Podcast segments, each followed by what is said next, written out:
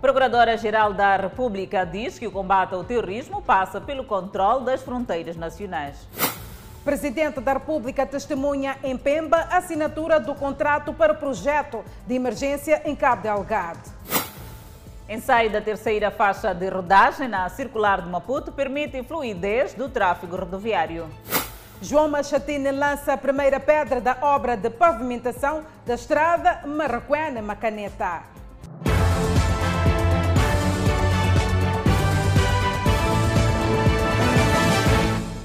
Olá, boa noite. Este é o Fala Moçambique. Estamos em direto pela televisão Miramar, Rádio Mitamar Miramar e também pelas plataformas das redes sociais. Seguimos deste modo com as notas informativas. A Procuradora-Geral da República defende o fortalecimento das capacidades das instituições no controle das fronteiras nacionais como mecanismo para combater o terrorismo no país. Beatriz Buchil falava hoje, quarta-feira, na Assembleia da República, durante a apresentação do informe sobre o estado da justiça no país. Foi diante de três bancadas parlamentares e outras individualidades que a Procuradora-Geral da República, Beatriz Buchil, apresentou relatório referente à situação da legalidade no país em 2021. Buchil começou por destacar as ações daquela instituição para depois apresentar uma série de aspectos que marcha o estágio da justiça no país, dentre os quais o terrorismo, que tem estado a assolar a província de Cabo Delgado e, como resultado, para a responsabilização dos envolvidos nestes ataques, foram instaurados 13 processos durante o ano de 2020. Ainda assim, a Procuradoria-Geral da República entende que o combate ao terrorismo passa pelo reforço da capacidade institucional, de modo a garantir a proteção das fronteiras nacionais. Estas organizações criminosas, munidas de armamento sofisticado e tecnologia de informação e comunicação, que suporta a sua propaganda, aproveitam-se das fragilidades das nossas fronteiras marítimas e terrestres, bem como da vulnerabilidade socioeconômica de alguns cidadãos, maioritariamente jovens, para facilitar as suas operações para a responsabilização dos indivíduos envolvidos nesses ataques armados, durante o ano 2020, foram instaurados 13 processos, com um total de 58 arguídos em prisão preventiva, dos quais 47 homens e 11 mulheres, de nacionalidade moçambicana e iraniana, contra 28 do ano anterior, verificando-se uma redução de 15, correspondente a 53,6%. Foi deduzida acusação em quatro processos e nove encontram-se ainda em instrução preparatória. Um outro ponto que mereceu destaque foram os raptos, tendo a Procuradora-Geral da República reconhecido que a sofisticação do modus operandi tem estado a criar constrangimentos na resolução deste tipo de crime. Recorrendo atualmente ao uso de plataformas eletrónicas para as suas comunicações, no planeamento e execução do rapto, bem como para a cobrança de valores de resgate. Por outro lado, os pagamentos do resgate têm sido feitos por via de transações fora do país, com recurso a vários mecanismos fraudulentos. Sucede, porém, que os provedores destas plataformas eletrônicas não estão domiciliados nem possuem representações no país acresce às dificuldades o fato de Moçambique não ter aderido à Convenção de Budapeste e não estar afiliado ao Grupo Egmont, mecanismos que tornam flexíveis a cooperação internacional e a troca de informação. Buchil lamentou ainda o envolvimento de servidores públicos em atos de corrupção que só neste período lesaram o Estado em mais de 500 milhões de meticais. Neste contexto, em 2020, registramos crimes de peculato parte dos quais cometidos a partir do acesso à rede privada por servidores públicos ou por técnicos responsáveis pela administração dos sistemas, portanto técnicos do CDCIF, que se traduziram no uso abusivo dos privilégios atribuídos em função das suas responsabilidades na violação da política, normas e procedimentos de segurança que estabelecem limites comportamentais formalmente aceitos sem ser de contrato de trabalho e termos de responsabilidade. Relativamente à detenção de Manuel Chang,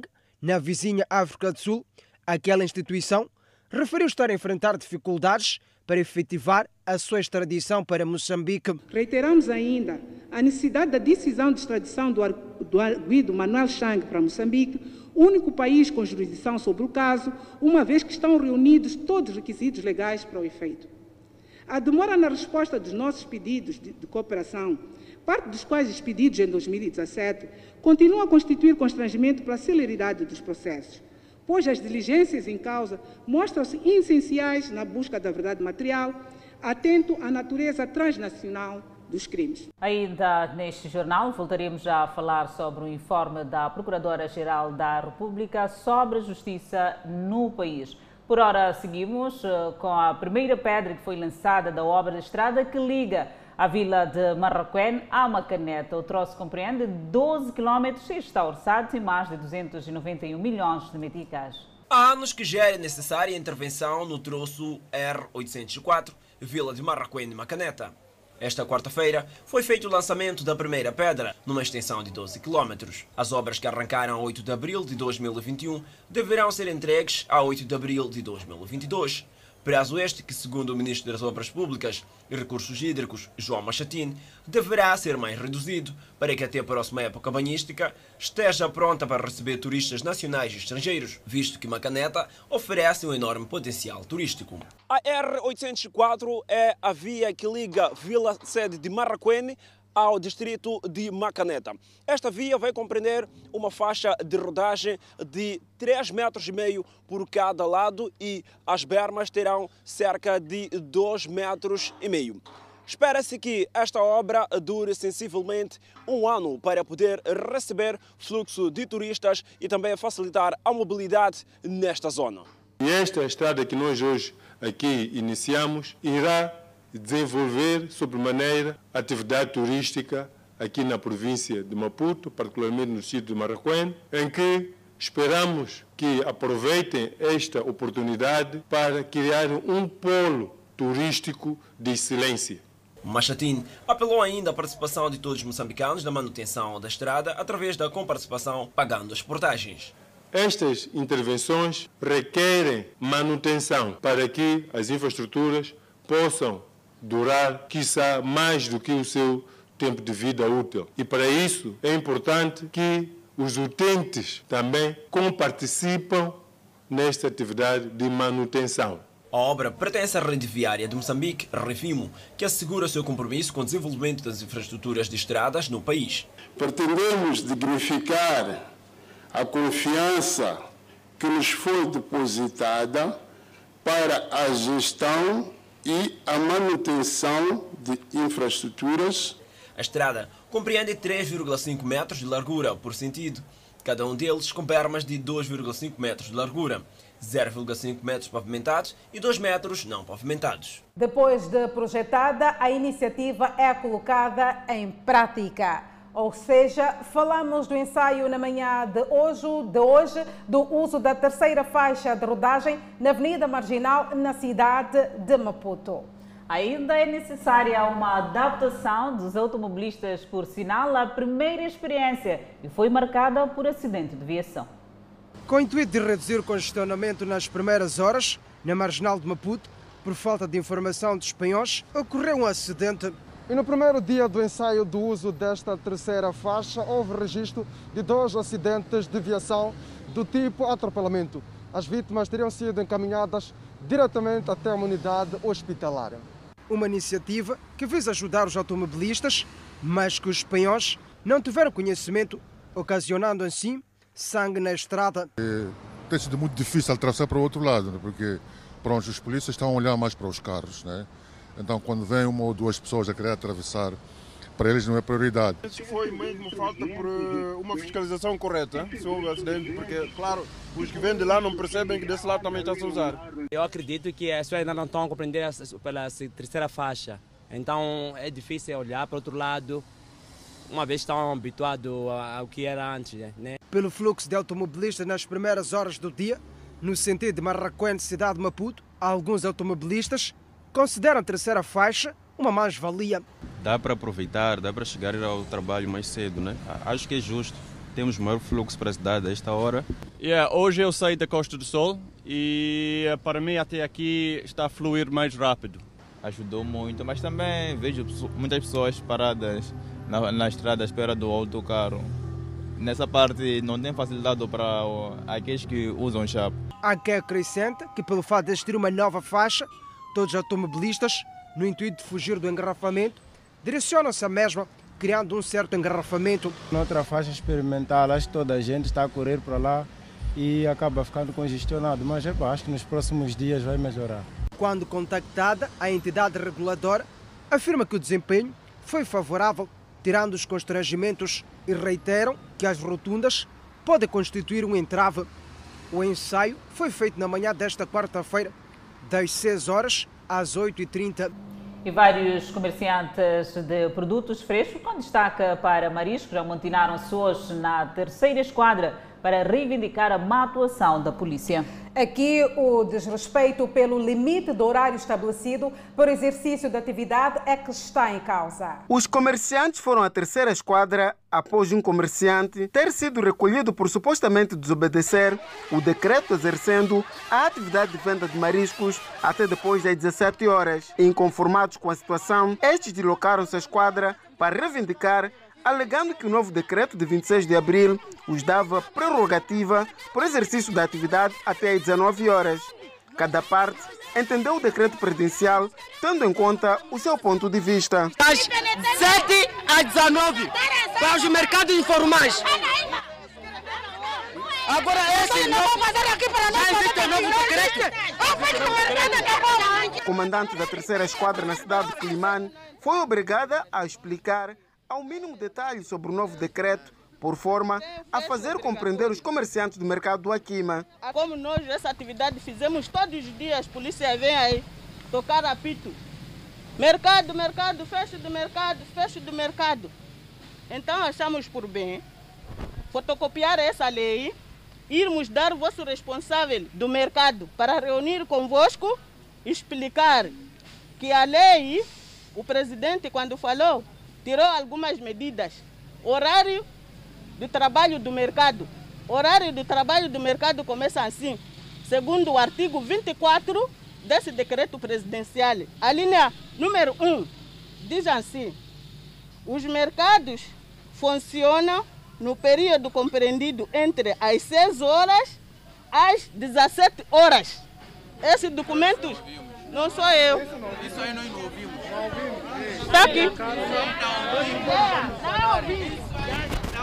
Os comerciantes de marisco na cidade de Climane fazem parte do grupo de cidadãos que se mostram lesados pela manutenção de algumas medidas para alguns setores e, segundo explicam, parte dos seus produtos têm sido adquiridos em locais distantes e possuem mais valores vendidos frescos e não congelados. E continuamos a falar sobre a venda informal. Vendedeiras em Marraquena recusam-se a ocupar o novo mercado e optam por vender nas bermas da estrada. Como resultado desta recusa, travam batalhas diárias com as autoridades. Um espaço criado para albergar vendedores da vila de Marraquém, no entanto, até aqui negado por muitos. A senhora Lídia é das poucas que arrisca em aqui ficar porque a maior parte ocupa os passeios da vila de Marraquém. Sim, porque outras, outras mamanas ficaram lá na vila, deviam, deviam estar todas aqui. Este é o cenário visível no mercado Massinga, razão pela qual a maior parte das vendedeiras abandonam o mesmo. Condições de saneamento, falta de clientes, são algumas razões que ditam este cenário aqui. E por isso, o martírio diário das vendedeiras do outro lado é a corrida com a polícia vender lá no mercado Pussulano. E Pussulano não estão a comprar nada. Já fui lá várias vezes, terça e sábado. Acordo de casa às 5, chego lá às 6. O movimento é só das 6 até as 10. De 11 para 16 ou 17 já não há movimento, não compram nada. A solução do problema, segundo as vendeiras, passa por criar um espaço na vila de Marraquém. Nos arranjaram um sítio para vender, porque nós estamos a vender. Aqui sempre estamos a correr. Aqui sempre vemos a Indra a correr até nos perseguir, até lá no mato lá. Queremos ficar aqui, para vender aqui. Porque aqui para nós é fácil. No mercado Massinga, em Possulane, foram delimitadas 700 bancas para acolher vendedores informais. No entanto, a ocupação é difícil. Danissa, espreitamos a página desportiva. Depois da Federação Moçambicana de Futebol ter feito a apresentação da nova logomarca dos Mambas, um debate aceso se levantou nas redes sociais. É verdade, a Adelaide Edson Arante vai trazer ainda mais detalhes em volta desta polêmica que está a ser levantada. Muito boa noite, Edson Arante. Muito boa noite, Danissa Moyane e Adelaide. Uh, fazemos esta entrada para o Fala Moçambique para falarmos do futebol de rei, falamos concretamente do, do futebol, falamos da Seleção Nacional, Nacional de Futebol, os Mambas. Hoje a Federação Moçambicana de Futebol divulgou a nova logomarca dos Mambas. Uh, há uma agitação nas redes sociais por conta do novo design mas isso é um assunto que vamos, dentro de, dentro de instantes, falar com o nosso, nosso entrevistado, que é jornalista desportivo. Falamos de Gide Plástico, que vai dar a sua visão acerca deste assunto, que está a virar uma polêmica nas redes sociais por conta deste novo design. Sabe-se que a Federação Moçambicana de Futebol lançou um concurso, uh, durou cerca de oito meses, e hoje, chegou, hoje apurou-se o vencedor desse, dessa nova logomarca da Seleção Nacional de Futebol, falamos dos Mambas, num contexto em que a Seleção Nacional vive uh, um momento conturbado por conta das derrotas, houve também mudança técnica, mas vamos encontro do nosso convidado, assim que é, é o jornalista desportivo Egido Plasto, para falarmos deste assunto. Muito boa noite, Egido Plasto, estamos em direto para falar Moçambique. Essa nova logomarca, a polêmica volta dessa nova marca da Seleção Nacional de Futebol, dos Bambas. Qual é, qual é o comentário que tem a dizer? Boa noite, Edson. Uh, boa noite aí a Danissa, também a Adelaide no estúdio. E também boa noite aos estimados telespectadores da Miramar. De facto, é, esta é mais uma página que se abre no, no Conselho ao Desporto Nacional, concretamente a, a, aos Mambas. Uh, de facto, foi lançada esta, este novo logomarca dos Mambas e está a levantar uma certa polêmica. A polêmica no sentido de que há uma certa pessoa, um grupo de pessoas que entendem que trata-se de, de um plágio. De facto, uh, as características que apresenta o logo, logo. A pessoa que desenhou essa marca pode, de certa, de certa forma, ter é, copiado é, de uma marca que se chama Cobra, que já existe no mercado já há vários anos. Mas isto, é, como, como todos dissemos, como, como todos podemos saber, é, é, algo que foi lançado hoje, é ainda novo. Resta perceber é, de que maneira, por exemplo, que a, a Federação Moçambicana de Futebol, que, é o, que vai passar a ser dono da marca, eh, de logomarca nesse caso. Vai fazer registro desse logomarca, porque nós temos um Instituto de Propriedade Intelectual que, que, que gera estes assuntos de marca e produção e, e, e a sua e, a sua, e nesse caso e, o seu reconhecimento do ponto de vista legal. Portanto, resta saber de que modo a Federação Moçambicana poderá o fazer, mas a verdade é uma. É, aquele logomarca que foi hoje apresentado tem muitas similaridades com uma, com uma, com uma logomarca, com uma logomarca que já existe no mercado, no mercado internacional.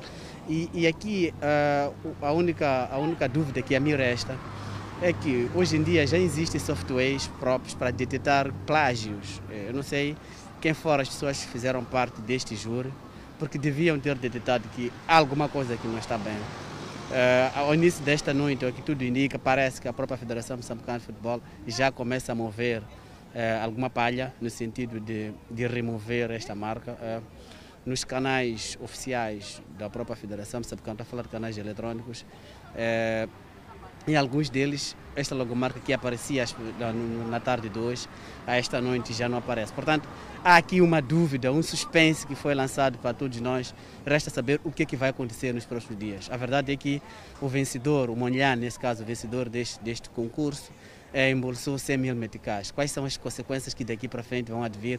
Só a própria Federação Moçambicana de Futebol poderá nos dizer, só as pessoas especializadas, nesse caso especialistas, poderão nos dizer se de facto houve ou não um, o plágio, da, nesse caso, do novo logotipo, logomarca do, dos Mambas. O que, à primeira vista, o que todos nós vimos é que, de facto, tem muita similaridade com uma outra marca já existente no mercado.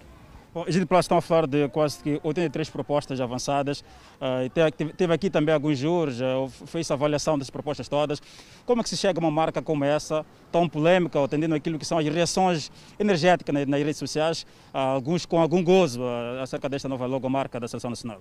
Bom, em primeiro lugar, nós temos que ter o benefício da dúvida à Federação Moçambicana de Futebol, uh, porque, de facto, haver aqui uma instituição que terá sido enganada é a Federação Moçambicana de Futebol. Portanto, uh, a, a, culpar logo a priori a Federação Moçambicana de Futebol não acho mais correto. Aqui, para mim, as responsabilidades só têm que, ser, têm que recair no júri. Houve, de facto, 83, como, como é escrito, como está, como está disponível também no próprio site da Federação, houve uh, 83 propostas, 83 concorrentes com várias marcas que quiseram emprestar o seu conhecimento para, nesse caso, para a seleção nacional, concretamente para os mambas. Não foram, não foram aprovados, foi aprovado este. E este, de facto, é uma logomarca é muito bonito e, que, que, eu gostaria que os mambas tivessem aquele, aquele logomarca, mas nós temos que ser honestos intelectualmente. É, é, é, usar aquele logomarca, isto poderá acarretar, acarretar é, alguma responsabilidade, até do ponto de vista criminal, só porque o plágio é um crime, nós não podemos esquecer disso. Pode até acarretar responsabilidades criminais e até pode ocorrer até uma própria responsabilidade civil, por responsabilização por parte da própria da própria Federação Moçambicana de Futebol. Portanto, são questões que aparentemente algumas pessoas que não têm muito entendimento do ponto de vista eh, legal podem pensar que é um simples gozo, mas isto pode ter consequência ao nível jurídico. Muito bem, Gide Plasto, tivemos aqui a comentar com o jornalista desportivo esta nova logomarca da seleção nacional. Assim, segundo estava a dizer aqui o nosso jornalista desportivo, há indícios de algum plágio, mas isso é uma coisa que pode vir-se a aprovar ou não daqui em diante. Sabe-se que a Federação Moçambicana de Futebol, o que tudo indica, já terá removido esta nova logomarca dos seus canais, ah, falamos dos sites oficiais da Federação Moçambicana de Futebol. Vou a palavra para o estudo, Danissa Adelaide. Obrigada, Edson Arante, por esta intervenção em relação ao polêmica polémica em volta, em volta desta marca, esta nova marca dos Mambas. E continuamos a trazer informação. É verdade, Adelaide Isabel. O incêndio de grandes dimensões, arrestado na noite de ontem, reduziu os escombros de dois estabelecimentos comerciais na autarquia de Chimoio. É verdade, e as causas deste incêndio ainda são desconhecidas. As imagens ilustram o momento em que as chamas consumiam dois estabelecimentos comerciais vocacionados à venda de produtos alimentares e materiais diversos. Com o tempo, o fogo ganhava grandes dimensões e ficava ainda mais difícil saber da sua origem. Epa, começou há muito tempo, eu cheguei também há poucos minutos atrás, já estava a arder. A equipa de bombeiros fez-se ao local. A jornada não se revelava fácil, as chamas reviraram as lojas e deixaram os proprietários desesperados. É admirável na nossa cidade, porque isso aqui acontece numa, no, no, centro da cidade. Bombeiro está aqui atrás dessa, dessa loja, mas conseguimos apagar essa chama. Isso aqui é triste. Um bombeiro vem com água, um metade de litro para vir apagar uma, uma chama dessa. É triste. Vamos ver isso aí. O governo tem que pôr, tem que pôr na mentalidade isso.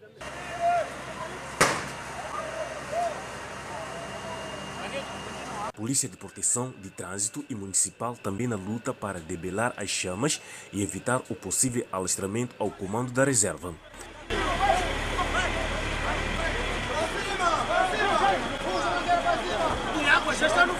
Pessoas de boa fé também tentaram auxiliar, mas as proporções do fogo eram maiores. Três, três, três caminhões que chegando aqui não tem água.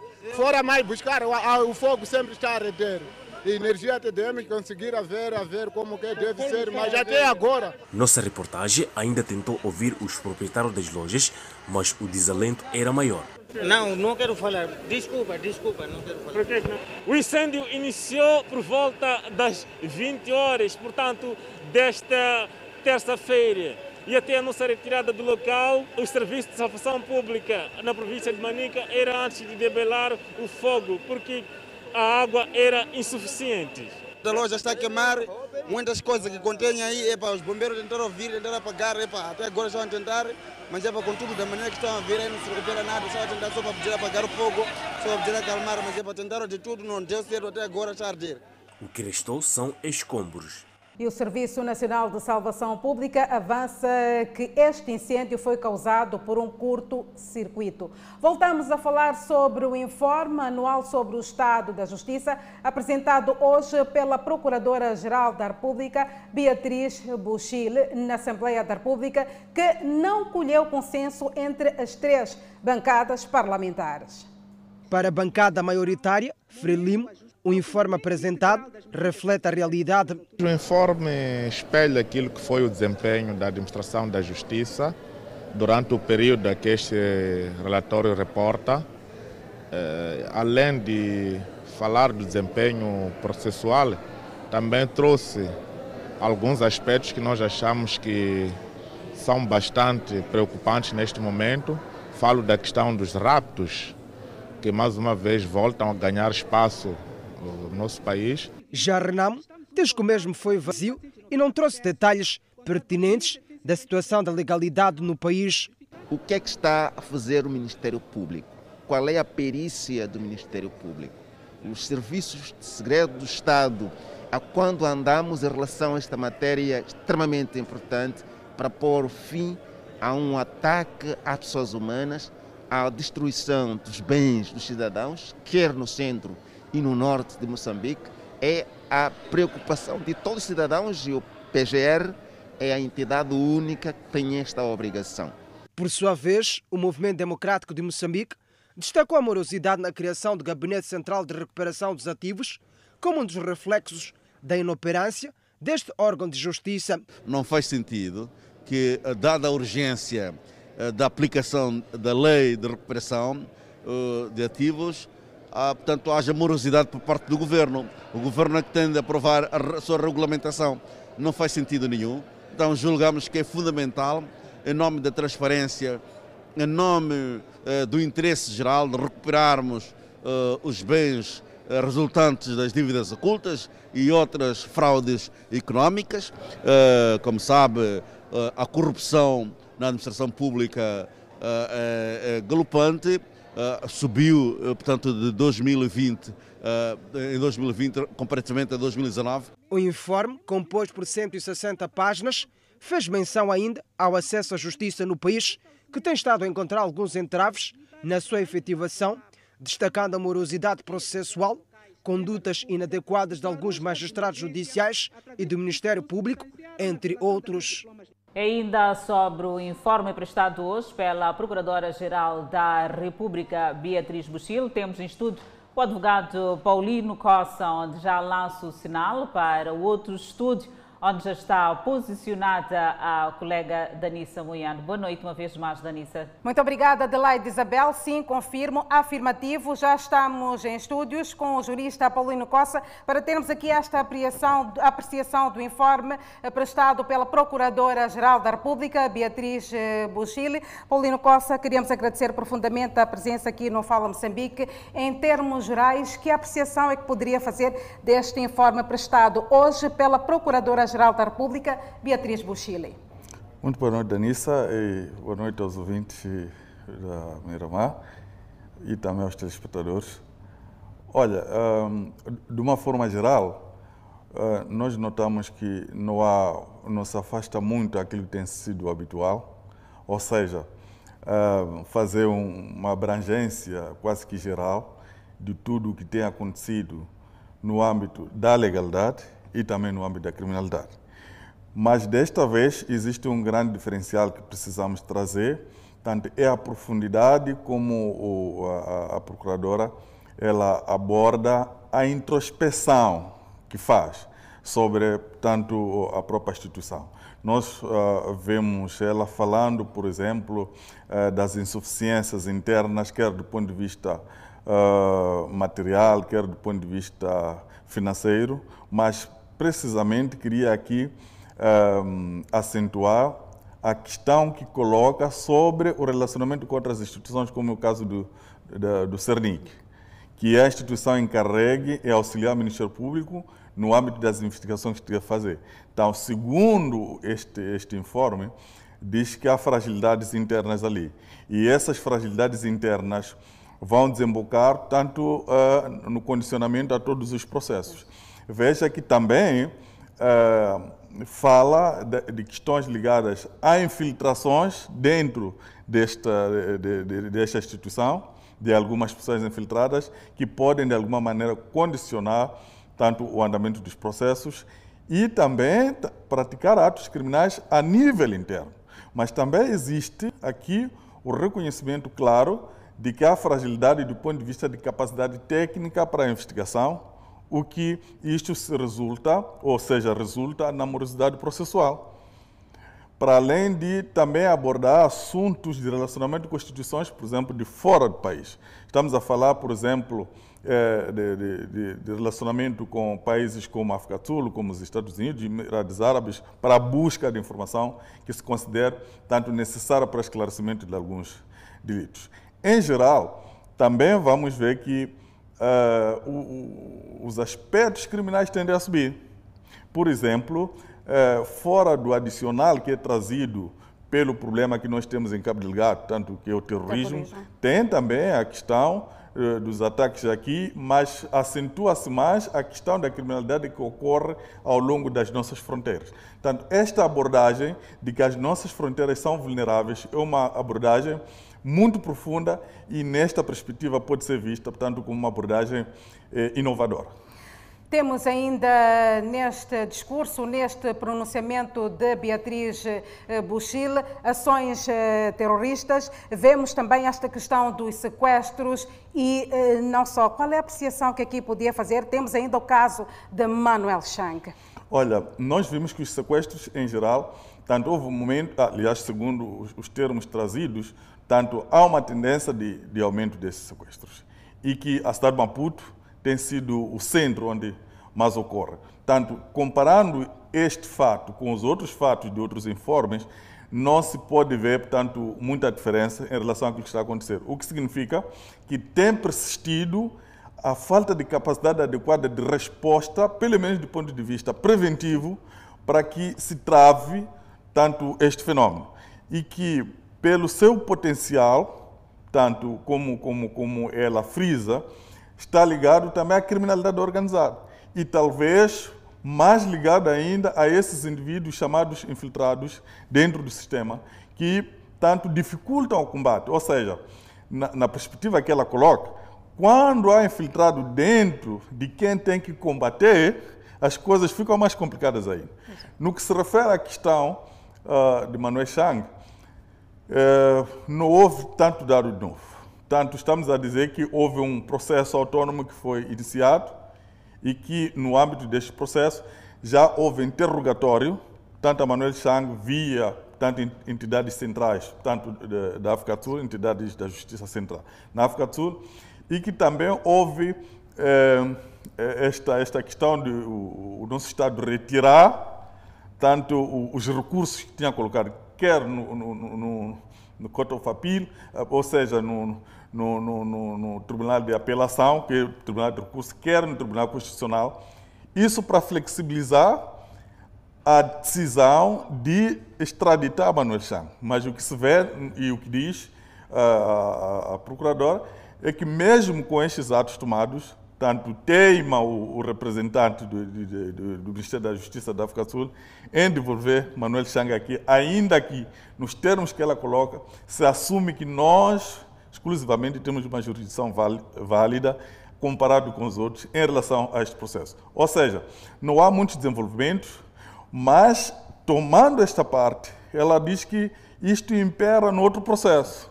Ou seja, este processo onde há arguídos, há também indivíduos em prisão preventiva em Moçambique, tanto esta questão de Manuel Chang não ser devolvido para o nosso país, não ser extraditado, tanto está, está a condicionar efetivamente o andamento de todo o processo. Doutor Paulino Costa, queríamos agradecer a presença aqui em nossos estúdios e também por partilhar o seu pensamento, o seu saber. Deste modo, Adelaide Isabel, mais uma vez voltamos para o estúdio 1 para dar continuidade com as notas informativas. Obrigada, Danissa. Obrigada, Paulino Costa, por esta análise, mesmo a propósito do informe prestado pela Procuradora-Geral da República, Beatriz Buchil. Continuamos a trazer a informação. Alguns municípios no distrito de Gondola estão a ignorar o recolher obrigatório e, por conta disto, algumas pessoas foram recolhidas pela polícia. O recolher obrigatório passou a ser observado em alguns distritos das províncias e a vila sede do distrito de Gondola está na lista. Por isso, às 22 horas, as autoridades emanica foram ao terreno para manter o cumprimento da medida anunciada pelo presidente da República. Não levou muito tempo, foram flagrados dois jovens que estavam a circular fora da hora. Como vimos que não estava num sítio seguro, estávamos a sair que é para poder vir encostar aqui nas bombas. E por ser uma vila considerada corredor para alguns países do Interland, muitos camionistas foram atuados após terem sido encontrados na rua a circular após estacionarem os caminhões. Não, se não foi por nossa vontade, foi uma avaria que nos obrigou no meio da estrada, então, estávamos puxando para ficar nas bombas para poder conseguir termos um apoio. Não foi por, não foi por dizer que uma obrigação, não. Foi por, foi por, por avaria, né? Isso tudo acontece. Foram muitas justificações por parte dos desobedientes, mas não convenciam a polícia e foram recolhidos ao calabouço. Então, eu sou, sou colega. Então, eu achei, porque estávamos no sétimo dia, e que eu informei o que os meus serviços, né? Lá no serviço, estou nessa situação. Então, vou de Gaza. Em toda a vila sede do distrito de Gondola, apesar de se registrar muitos atropelos, a polícia considerou o ambiente de calmo. A situação eh, foi caracterizada por um ambiente relativamente calmo e ordeiro, pese embora tenhamos eh, presenciado algumas eh, detenções e certas orientações para os que se faziam à via pública. O trabalho da polícia irá continuar até o novo pronunciamento do presidente da República, Felipe Nussim. E a Secretaria do Estado para Juventude e Emprego lança a sétima edição do Prémio Jovem Criativo. É uma nota informativa para conferir logo a seguir o intervalo. Também iremos partilhar. Acidentes de trabalho continuam preocupantes no país. Nós vamos honrar com os nossos compromissos comerciais e voltamos já já. A secretária de Estado da Juventude e Emprego lançou oficialmente hoje, em Maputo, a sétima edição de Jovens Criativos. A gala está agendada para o dia 29 de outubro próximo. Numa cerimônia com muito glamour, luz e música.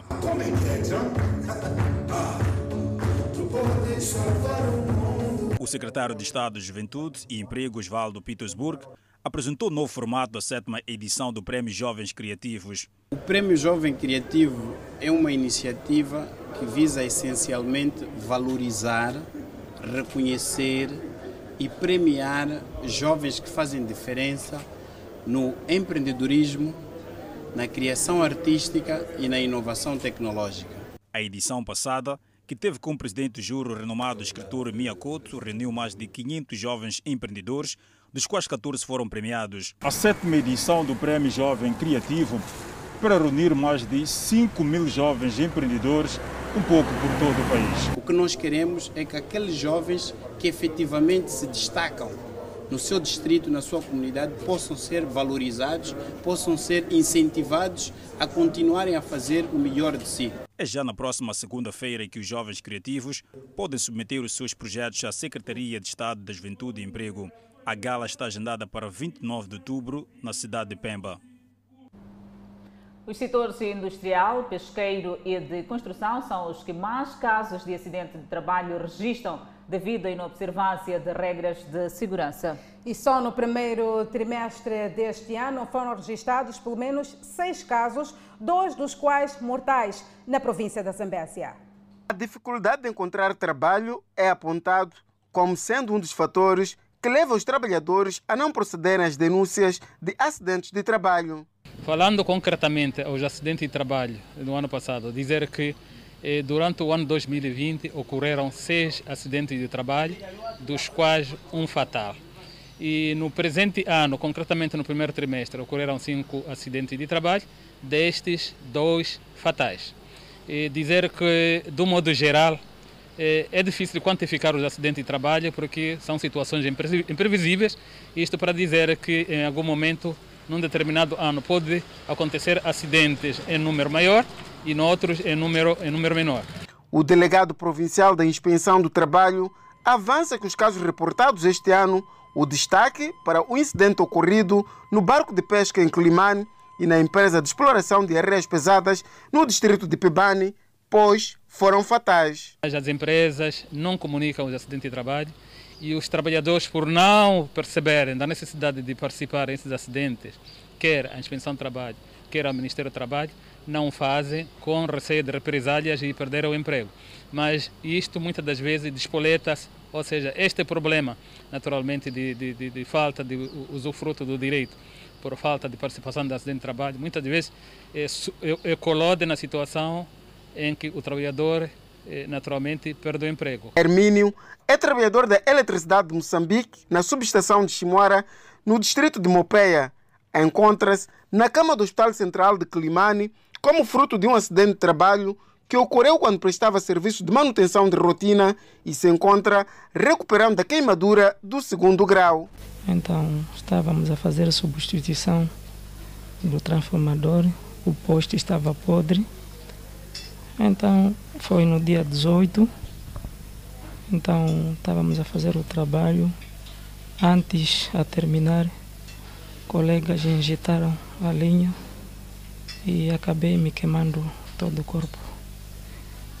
Dali tive o primeiro socorro no hospital de Caia e a empresa acabou me transferindo aqui o Hospital Central. O setor de trabalho ao nível da província de Zambésia tem consciência de que os números apresentados são relativamente baixos ao que acontecem em vários setores de trabalho, ou seja, os são reportados, na sua maioria, são casos em que o trabalhador, depois de sofrer um acidente de trabalho, é relativamente expulso ou situação idêntica a essa. Vários são os casos de acidentes de trabalho que têm sido registrados, no entanto, a inspeção do trabalho mostra-se preocupada pela falta de denúncias por parte dos trabalhadores por medo de perda de trabalho. E mais de 350 bairros serão eletrificados na província de Nampula, no universo de 58 mil novas ligações a serem feitas. A iniciativa enquadra-se no programa presidencial Pro Energia. A anciã Carlota Bacar, de 73 anos de idade, faz parte de vários cidadãos que sonham em ver suas casas eletrificadas. Ela vive nesta casa a alguras do bairro de Matala há mais de 50 anos sem energia. Para ter iluminação, Carlota recorre a lanternas que funcionam por meio de pilhas. Não tem sido uma tarefa fácil devido às condições financeiras. Ah, meu marido já morreu, não tem dinheiro. Com o plano de eletrificação de mais de 350 bairros este ano na província de Nampula e isenção no pagamento de taxas de ligação, a ANSEA já sonha com dias melhores. A eletricidade de Moçambique e Nampula diz ter arrancado com trabalhos em vários bairros a nível da cidade, com destaque para Mutawanha e Natiquiri, onde várias famílias já têm acesso à corrente elétrica. O presidente do Conselho de Administração da EDM, Marcelino Gildo, reconhece que os desafios de expansão da rede elétrica ainda são enormes. O país tem neste momento cerca de 135 postos que ainda não são eletrificados e durante esse quinquênio vamos poder eletrificar todos eles, dos quais 94 através da rede nacional de, de, de energia. Nesse momento, a nível de, de, Nampula, por exemplo, temos cerca de 23 postos administrativos sem energia, uh, dos quais 20 serão ligados à rede nacional e 3 através de sistemas isolados de FUNAI. Desses 20, este ano já vamos eletrificar 3 deles, que é o posto administrativo de Covo, Culo e Namaponda.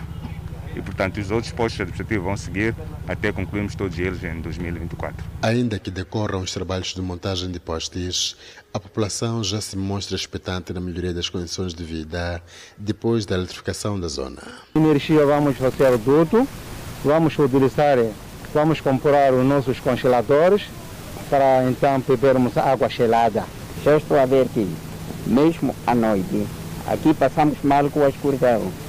Mesmo o nosso povo, estamos a passar mal, não conseguimos desenvolver. Em relação à subestação de Chumara e a extensão da linha a partir daquele ponto ao distrito de Alto Moloque, o PCA da EDM precisou que os trabalhos decorrem sem sobressaltos. Nesse momento decorrem trabalhos a nível da subestação de Chumara, trabalhos de construção civil, que é a terraplanagem, porque o terreno não é, não é, não é plano, portanto é preciso fazer um trabalho de terraplanagem e logo a seguir vai-se fazer trabalhos de construção civil. No geral, este ano, 320 mil novos consumidores terão acesso à corrente elétrica da rede nacional em todo o país. Escola Secundária Emília da UCE em Inhambane clama por reabilitação. E Moçambique registrou mais 93 recuperados da Covid-19. Notícias a acompanhar logo após o intervalo. Até já. As autoridades em Ambane estão em busca de recursos financeiros com vista à reabilitação da escola secundária Emília da UCE, que já demonstra a sua degradação. Para quem vem apenas a parte frontal desta escola, pode ficar com a impressão de que tudo está bem, sem, no entanto, perceber os problemas que existem no interior do edifício.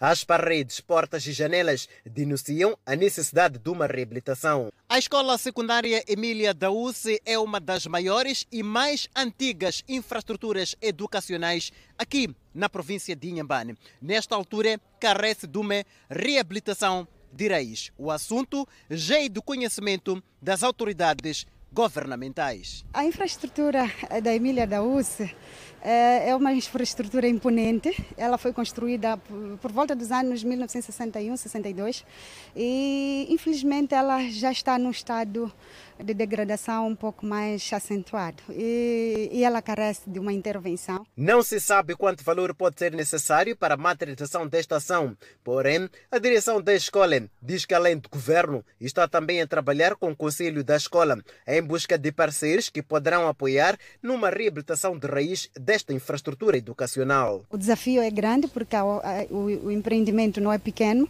e precisa mesmo de somas avultadas de valores que acreditamos que um dia a, a escola irá merecer desta atenção que o governo está a dar. Nós, como Conselho de Escola, acreditamos que bons tempos virão. A Sênia Marcos fez saber ainda que, devido à sua rara arquitetura que apresenta, também serve como ponto turístico, onde recebe pesquisadores, estudantes, além de turistas nacionais e estrangeiros que pretendem conhecer a história desta escola, que tem o nome de Emília Daúce, uma mulher moçambicana que foi guerreira. Seguimos com o setor da saúde, onde Moçambique registrou mais 93 recuperados, elevando para 64.541 cumulativo. E tem cumulativamente 3.327 internados e 42 recebem tratamento nos centros de isolamento. O nosso país tem cumulativamente 69.804 casos positivos registrados dos quais 69.488 de transmissão local e 316 importados. Por outro lado, Moçambique testou nas últimas 24 horas 1.251 amostras, das quais 42 revelaram-se positivas. Destas, 40 de nacionalidade moçambicana, dois estrangeiros e todos resultam de transmissão local. E nas últimas 24 horas, o país não notificou a ocorrência de óbitos de Covid-19, mantendo as 814 vítimas mortais. E neste momento, o país tem 4.405 casos ativos devido à pandemia viral. Continuamos a trazer a informação. É verdade, Adelaide Isabel, até porque o estado de emergência em Portugal termina dentro de dias devido à melhoria da situação pandémica. Ouvidos hoje de manhã. O decreto que concede ao governo competência para impor bloqueios não será prorrogado até o mês que vem, de acordo com o presidente Marcelo Rebelo de Sousa. Em declarações, de Sousa destacou a medida como um sinal de mobilização de esperança para o que está por vir. Seis semanas depois de começar a diminuir gradualmente um bloqueio prolongado da pandemia, Portugal manteve o controle sobre a disseminação da Covid-19 e está a caminho de afrouxar ainda mais restrições na próxima semana, conforme planeado. Isso significa que o país do sul da Europa, Portugal, deverá, a partir da próxima segunda-feira, levantar os limites do horário de funcionamento de restaurantes e cafés, permitir grandes eventos internos e externos, embora com limites de capacidade, e aumentar o número de pessoas que podem comparecer a casamentos e batizados. As regras sobre distanciamento social e o uso de máscaras faciais devem permanecer em vigor. A Cruz Vermelha está a intervir para ajudar o governo da Índia enquanto o país enfrenta uma onda recorde de infecções e mortes por Covid-19 que estão a sobrecarregar o sistema de saúde. Na terça-feira, a Índia relatou 323.144 novas infecções, para um total de mais de 17,6 milhões de casos, atrás apenas dos Estados Unidos. O Ministério da Saúde deste país também relatou outras 2.771 mortes nas últimas 24 horas, com 115 indianos a morrer devido à doença a cada hora. Os especialistas dizem que esses números são provavelmente uma contagem inferior. Os desafios que ainda enfrenta hoje, à medida que os casos aumentam mais rápido do que em qualquer outro lugar do mundo, estão a ser agravados pela fragilidade do seu sistema de saúde e de seus médicos. Além do oxigênio acabar, as unidades de terapia intensiva estão a operar com capacidade total e quase todos os ventiladores estão em uso. E milhares de protestos contra a transição militar no Chad. Para acompanhar ainda no próximo bloco, resgatados 236 imigrantes na Líbia. Estas e outras notas informativas é para conferir logo a seguir o intervalo. Até já. Mais de 200 imigrantes foram resgatados de barcos de borracha superlotados na costa da Líbia. O navio de resgate de um grupo humanitário foi implantado após receber dois sinais de socorro do Alarm Phone, uma linha direta de emergência para imigrantes em perigo no Mediterrâneo no início da manhã de hoje. Muitos dos 236 sobreviventes, que em sua maioria vieram de países da África Ocidental, foram encontrados fracos, desidratados e com tonturas segundo o SOS do Mediterrâneo. Havia 114 menores desacompanhados entre os resgatados. Ainda na página internacional, o presidente chileno vai decretar uma terceira retirada de fundos de pensão após a rejeição do Tribunal Constitucional de sua contestação do projeto. Cerca de 9 milhões de pessoas poderão retirar de seus fundos de pensão o mínimo equivalente a 1.400 dólares americanos e aqueles com menos podem levantar na totalidade em um máximo de até 6.160 dólares americanos. O presidente do Chile anunciou esta decisão poucas horas depois de sete ministros do Tribunal Constitucional terem votado por não processar o pedido do presidente de declarar o projeto de lei inconstitucional. O projeto de lei aprovado anteriormente pelo Congresso permitirá que milhões de chilenos voltem a usar 10% de seus fundos de aposentadoria para enfrentar melhor a crise econômica desencadeada pela pandemia da Covid-19. Sebastián Pinera também anunciou que apresentará outra iniciativa que concederá um bônus de 200 mil pesos, o equivalente a 280 dólares americanos, a cada uma das 3 milhões de pessoas que ficaram sem recursos depois que levantaram dinheiro de seus fundos de pensão em ocasiões anteriores. Milhares de pessoas protestaram no Chad em manifestações contra o governo de um conselho militar de transição liderado pelo filho do falecido presidente Idris Deby, que morreu na semana passada. Duas pessoas foram mortas durante os protestos. A polícia disparou gás lacrimogênio para dispersar os manifestantes na capital do Chad, N'Djamena. Grossas nuvens de fumaça subiram sobre as partes da cidade, enquanto os manifestantes montavam barricadas em chamas para bloquear as ruas. Alguns manifestantes gritaram França fora. Afirmaram que a França, uma ex-potência colonial, ainda tinha muito controle nos assuntos do Chad. Acompanhe já a seguir o último capítulo da série Mulheres que Inspiram. Enquanto isso, antes do intervalo, seguimos com a previsão do estado do tempo para as próximas 24 horas. No norte do país, Peba 30 de máxima, Lixinga 24 de máxima, Nampula 29 de máxima. Seguimos para o centro do país, Tete com uma máxima de 35, Quilomana 32, Chimoio 30, Beira 29.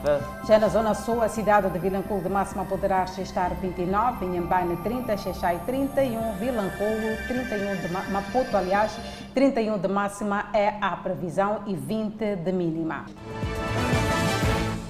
De volta ao Fala Moçambique. No último capítulo da série Mulheres que Inspiram, em homenagem ao mês da mulher, vamos conhecer duas histórias. São duas uh, mulheres que, ao mudarem o rumo de suas vidas, impactaram a sociedade.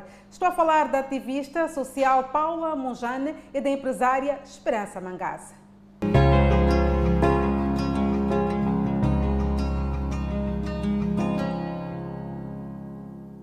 Ela luta pelos direitos eh, e liberdades, é ativista social. Estou a falar de Paula Monjane, que é diretora executiva do Centro de Capacitação da Sociedade Civil, e é com esta mulher que inspira que iremos escolher eh, aqui uh, algum subsídio, que iremos escolher aqui alguma experiência. Paula Monjane, é um prazer estar consigo para partilharmos a sua experiência para as mulheres que estão lá uh, do outro lado. Justiça social. Esta palavra lhe diz alguma coisa? Está relacionada com o seu trajeto de vida? Para mim, uh, encompassa uh, participação, democracia, direitos, uh, direitos e oportunidades iguais e, e, e, falo não só de homens e mulheres que devem ter esses direitos, uh, e no, neste contexto deste, deste mês mas também de grupos de população que devem ter direitos à participação política, direito à participação, a, a, a, acesso aos serviços sociais básicos, uh, que devem participar na vida económica uh, do país.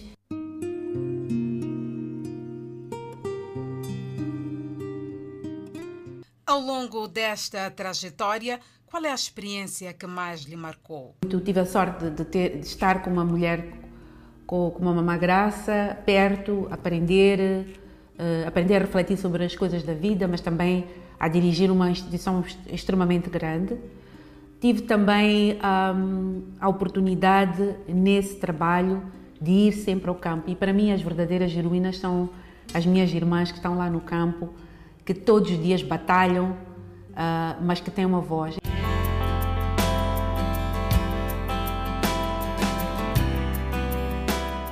neste mês, neste ano e nos próximos anos, o que acha que deveria ser feito em prol das mulheres? Eu tenho principalmente um sonho, e esse sonho é ver, de facto, as mulheres e os homens, as mulheres também com oportunidades iguais e direitos iguais aos dos homens.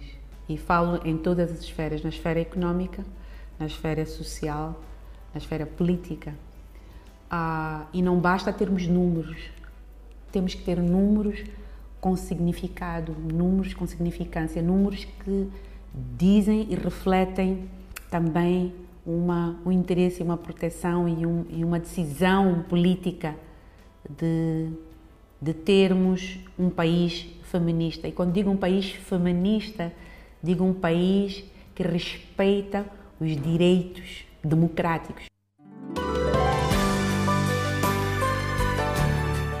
Mulher e empreendedora de referência nacional. Ela conquistou vários prémios a nível internacional, por isso mesmo é que reafirmou-se na carreira que escolheu. Falo da empresária e diretora-geral da Folha Verde, Esperança Mangase, que há sensivelmente 20 anos está a operar no mercado da floricultura e também de decoração de eventos.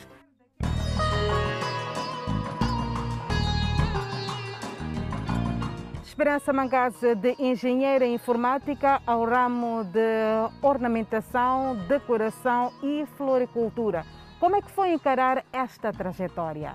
Um belo dia, alguém me convidou para ir decorar um pavilhão na Facine e, e, e levei todo o meu acervo que tinha em, de qualidade e quantidade e fui expor. Foi assim, como explodiu tudo, porque uh, essa exposição levou a que toda a gente se desse conta que havia um endereço onde buscar quando quisessem plantas. E, e, foi assim que comecei a participar em decoração de casamentos.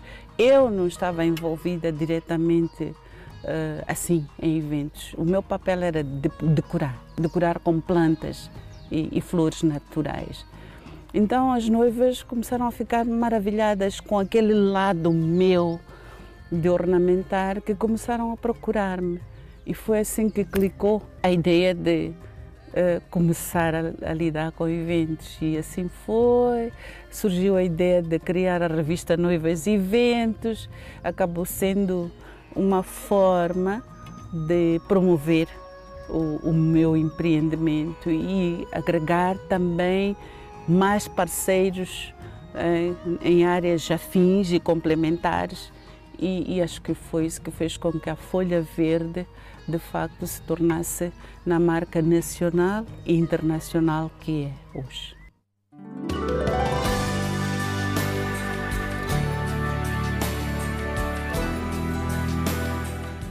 Qual foi o momento eh, que muito marcou a Esperança Mangase que pensou que não, disto já não posso mais, vou desistir.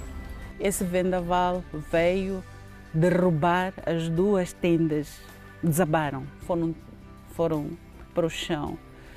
E, e, foi, foi um momento extremamente difícil, porque tinha compromissos com a banca e não sabia como iria honrar esses compromissos. E, e, e esse, esse desafio, esse constrangimento levou a que pensasse em criar uma infraestrutura sólida, que foi o nascimento do Salão Carlota.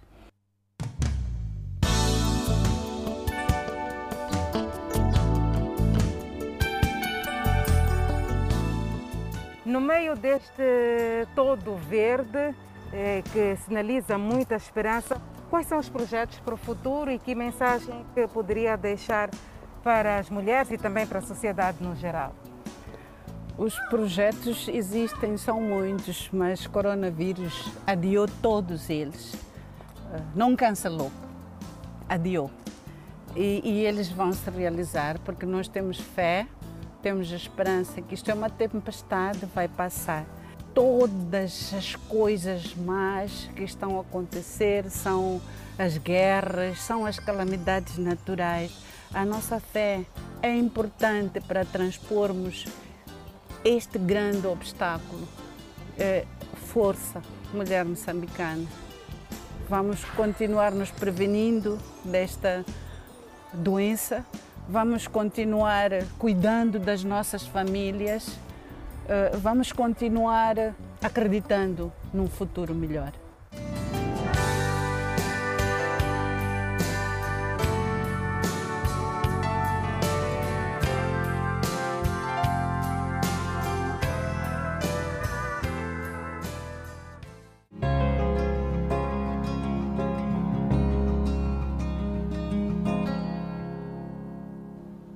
Com esta fonte de inspiração, colocamos ponto final ao Fala Moçambique. Deixa só recordar que o mês da mulher está quase no fim, mas os nossos ideais não.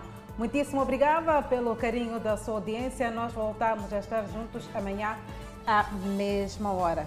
Fiquem bem.